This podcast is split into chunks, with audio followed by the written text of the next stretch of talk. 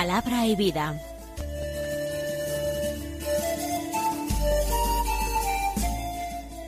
Con el padre Manuel Horta, desde Sevilla.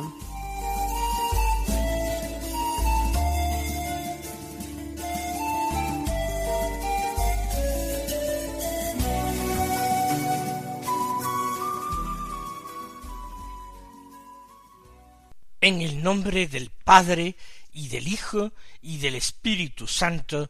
Amén. Alabados sean Jesús y María. Muy buenos días, queridos amigos, oyentes de Radio María y seguidores del programa Palabra y Vida. Hoy es el jueves de la vigésimo quinta semana del tiempo ordinario, un jueves que es 22 de septiembre. Vamos a escuchar ahora la palabra de Dios que se proclama en la misa del día de hoy.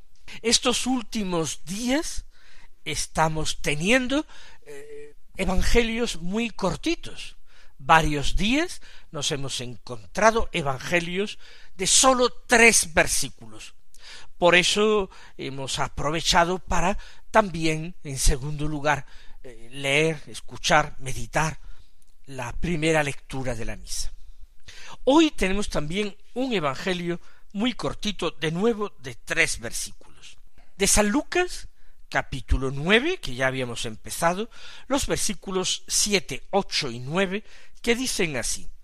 En aquel tiempo el tetrarca Herodes se enteró de lo que pasaba sobre Jesús y no sabía a qué atenerse, porque unos decían que Juan había resucitado de entre los muertos, otros, en cambio, que había aparecido Elías, y otro que había vuelto a la vida uno de los antiguos profetas.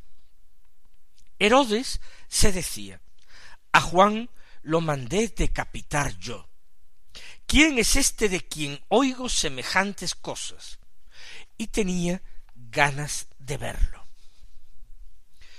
En el corto Evangelio de hoy no aparece directamente como protagonista el Señor Jesús. Sin embargo, todo el Evangelio habla de él.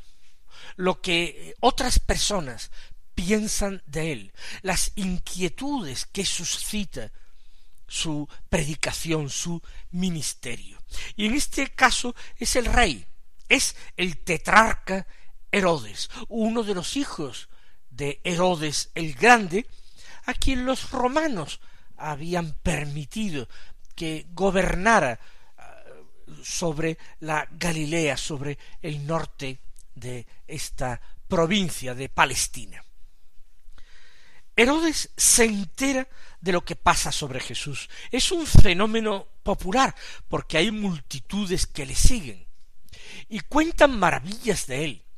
Y la enseñanza de Jesús está revestida de una novedad, de una fuerza, de una audacia no comparable en absoluto a la enseñanza de ningún doctor de la ley. No es nada parecido.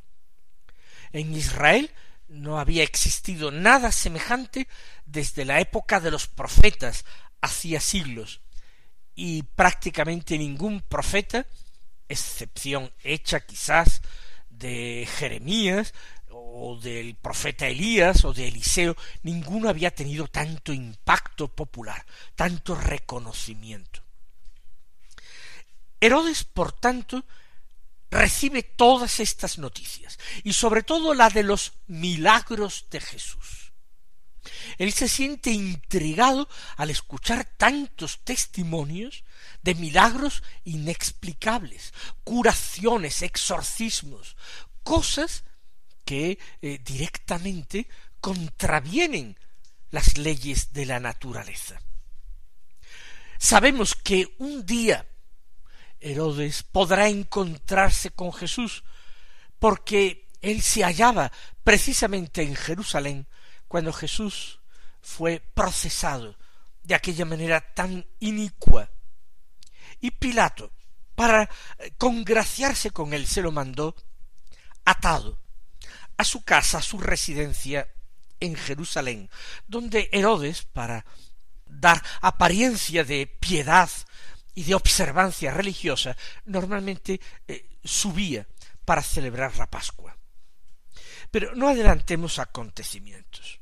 De momento Lucas nos cuenta que a Herodes ya le han llegado todos los rumores, las habladurías sobre Jesús. Y él no se ha formado todavía una opinión. Dice el texto que no sabía a qué atenerse.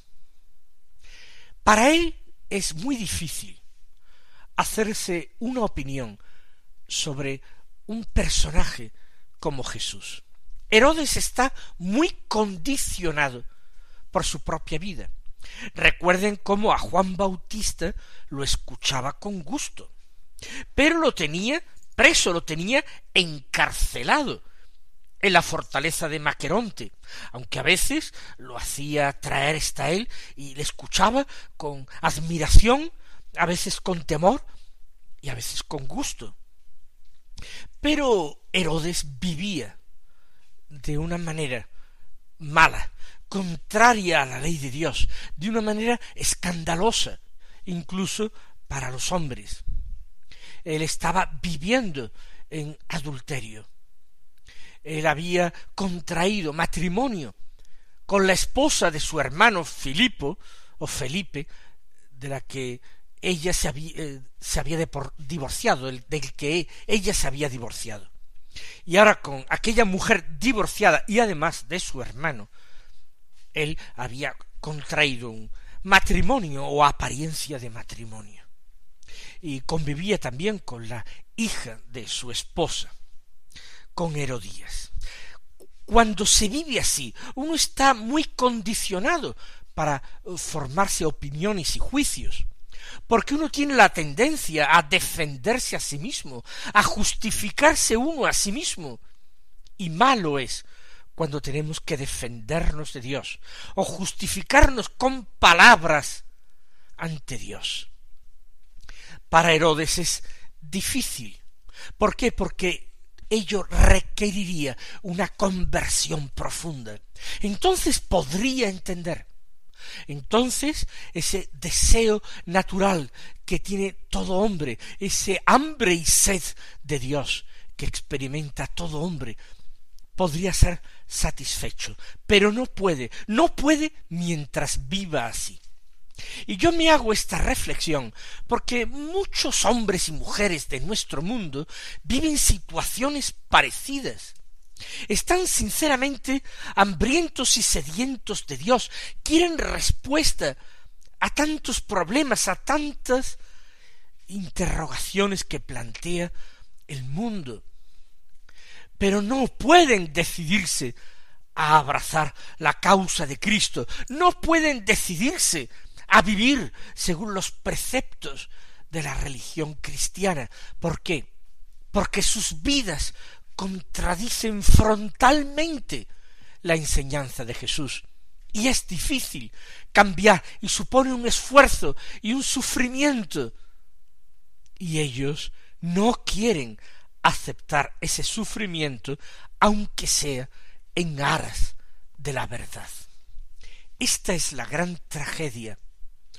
No podemos creer y llenar nuestra alma y despejar dudas y encajar todas las piezas del rompecabezas de nuestra vida mientras no nos decidamos a abrazar la verdad. Aunque abrazar una verdad crucificada nos lleve a nosotros también a una cierta crucifixión, a un cierto sufrimiento, a una cierta pérdida de cosas a las que nos encontrábamos unidos y encariñados. Convertir la vida para también poder convertir el corazón y la mente a Dios. No creamos simplemente que con rebajar las exigencias de la fe cristiana conseguiremos nuevos adeptos. No seamos como aquellos doctores de la ley fariseos a los que Jesús criticó, porque recorrían tierras y ciudades y provincias, no se ahorraban ningún esfuerzo para conseguir prosélitos, pero por pura vanidad personal, por haber atraído a su causa a más hombres, por haberlos persuadido con su elocuencia. Pero en definitiva, como decía Jesús, los hacen a sus prosélitos peores que ellos, y no les dan vida, sino que los llevan por un sendero, por un camino de muerte. No, no podemos aceptar la verdad mientras no bajemos nuestras defensas y estemos dispuestos a vivir la verdad. La verdad no simplemente se profesa con los labios, hay que estar dispuesto a vivirla con las obras. Y Herodes, que es el personaje del que tomamos pie para hacer esta reflexión, no está dispuesto a cambiar, no está dispuesto a convertirse, no está dispuesto a despedir a aquella mujer que no es su verdadera esposa, no está dispuesto a pedir perdón por su adulterio, ni tampoco por su rapacidad, por su avaricia, por sus crueldades, por sus vicios. Él no está dispuesto a dejar nada de esto, aunque intuye, sobre todo habiendo conocido personalmente a Juan Bautista, que hay otro mundo, que hay otra vida más allá de los muros de su palacio, de ese palacio que en realidad es prisión que lo encierra hasta asfixiarlo, una prisión mucho más oscura y tenebrosa que aquella en la que él mandó encerrar a Juan Bautista.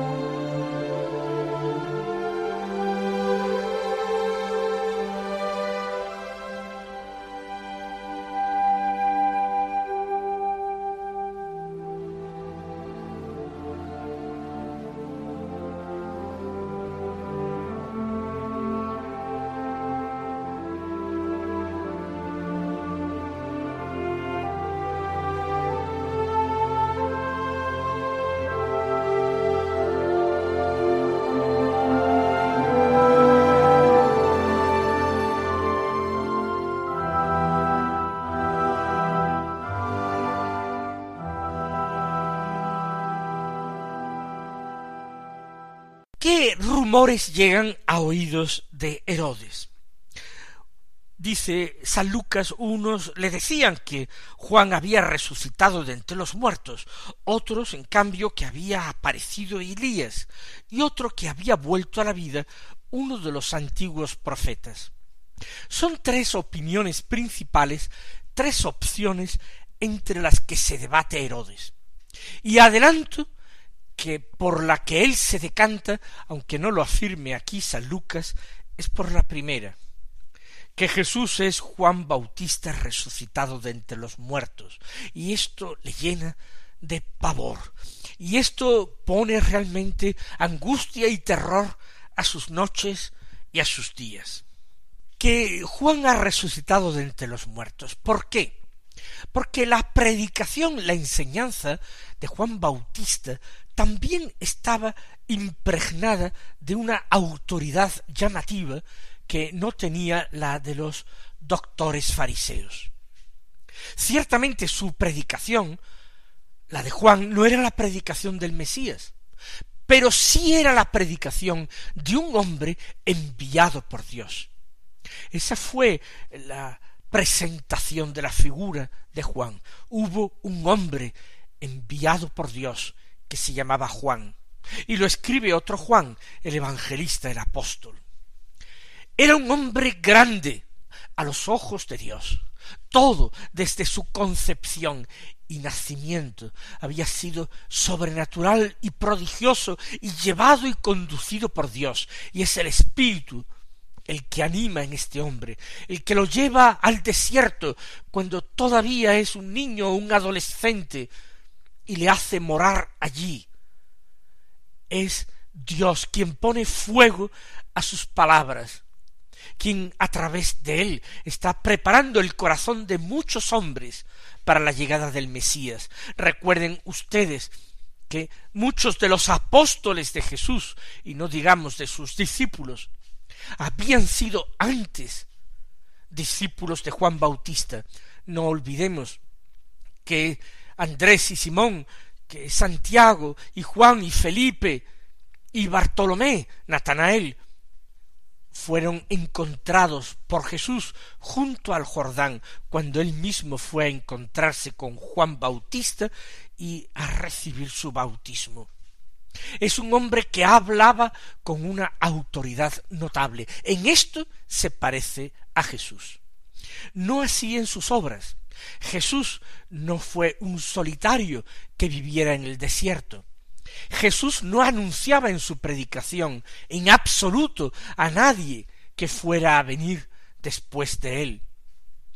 Jesús hacía milagros que jamás había hecho Juan Bautista. El milagro de Juan Bautista fue su propia vida y sus palabras, pero Jesús además realizaba prodigios, signos a la vista del pueblo. Eso no lo había hecho Juan Bautista. Pero era tan grande la autoridad de Jesús, era tan grande ese aura de santidad que desprendía su persona, era ese hombre sincero, cuya mirada traspasaba a los demás hombres. En esto se parecía a Juan Bautista, y quién sabe si también algo físicamente, ya que era su pariente, probablemente su primo. Ahora bien, esta era sólo la primera opinión. Si fuera verdad que Juan Bautista hubiera resucitado de entre los muertos, Herodes con toda razón temblaba de espanto, porque pensaría que Juan, ese Juan resucitado, Jesús, antes o después, vendría a visitarle, a pedirle cuentas, quizás a vengarse de él, a llevarle al fuego eterno. Con razón le temía y al mismo tiempo ardía de curiosidad por conocerle, por contemplar los milagros de Jesús. Cuando lo vio al final de la vida del Señor, en su pasión, cómo debió de sentirse reconfortado al ver que se lo traían maniatado, herido, despreciado. Se tendría que sentir reconfortado, porque en ese momento podría sentirse el superior, pero el juicio, el pensar que Juan Bautista vendría a vengarse de él desde el más allá, es la reacción mm, del que, como dice el refrán, se cree el ladrón que todos son de su condición. Esa es la primera opinión. Digo, la segunda opinión que llega a los oídos de Herodes es que había aparecido Elías. La aparición de Elías señalaba el comienzo de los últimos tiempos. Elías, según la tradición judía, según incluso la palabra de Dios, había sido reservado en el cielo para venir a predicar al pueblo al final de los tiempos, antes del juicio de las naciones, antes del día de la ira de Dios. Esto también para Herodes resultaba preocupante, porque en ese día del juicio y en ese día de la ira él podría temer no haber dado honra y gloria a Dios, sino haber pecado gravemente. Él no era hombre religioso, pero en todo hombre late un sustrato religioso, y él conocía la ley de Moisés, la ley de Dios, aunque no fuera judío de raza. pero profesaba, y hacía incluso, como ya he dicho, gala de profesar en lo exterior la religión de los judíos para congraciarse con ellos, para hacerse más acepto a ellos. Por tanto, tampoco tenía que dejarle tranquilo la opinión de que Jesús fuera Elías, que finalmente había venido, había bajado del cielo a donde había sido llevado en un carro de fuego tirado por caballos de fuego. La tercera opinión era que había vuelto a la vida uno de los antiguos profetas. Si no er, e, era Elías, podría ser su discípulo Eliseo, o Jeremías, o Isaías, Oseas, etcétera, cualquiera de los antiguos profetas que habían dejado una huella en Israel y cuyos escritos se leían en la sinagoga los sábados, o en el caso de Elías, que no había dejado escritos su vida, escrita en los libros de la escritura, también se proclamaba en la sinagoga. La venida de uno de los profetas antiguos vuelto a la vida también era un signo del final de los tiempos. Todos motivos de preocupación para Herodes.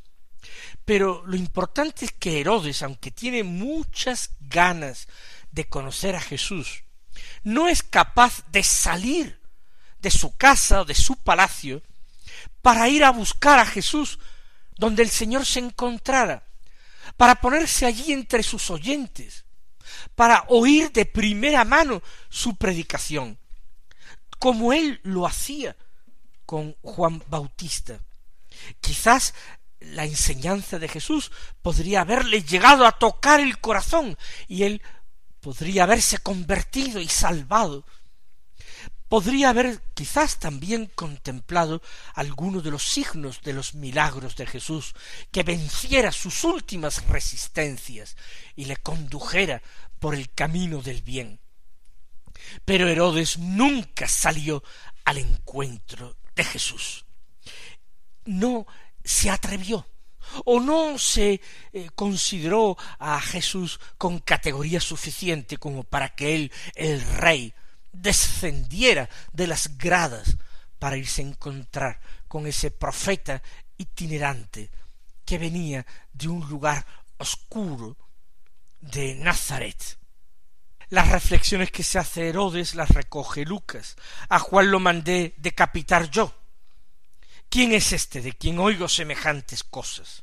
Y tenía ganas de verlo. Se queda con la pregunta, pero no hace nada para resolver la pregunta, como tantos y tantos hombres y mujeres de hoy, que se hacen preguntas, pero no dan pasos concretos para hallar la respuesta a estas preguntas. Mis queridos hermanos, que nosotros nos gocemos con la fe que profesamos y demos gracias al Señor que renueva nuestros ánimos día tras día, nos consuela en nuestras tristezas, nos fortalece en nuestras debilidades. Él os colme de bendiciones y hasta mañana si Dios quiere.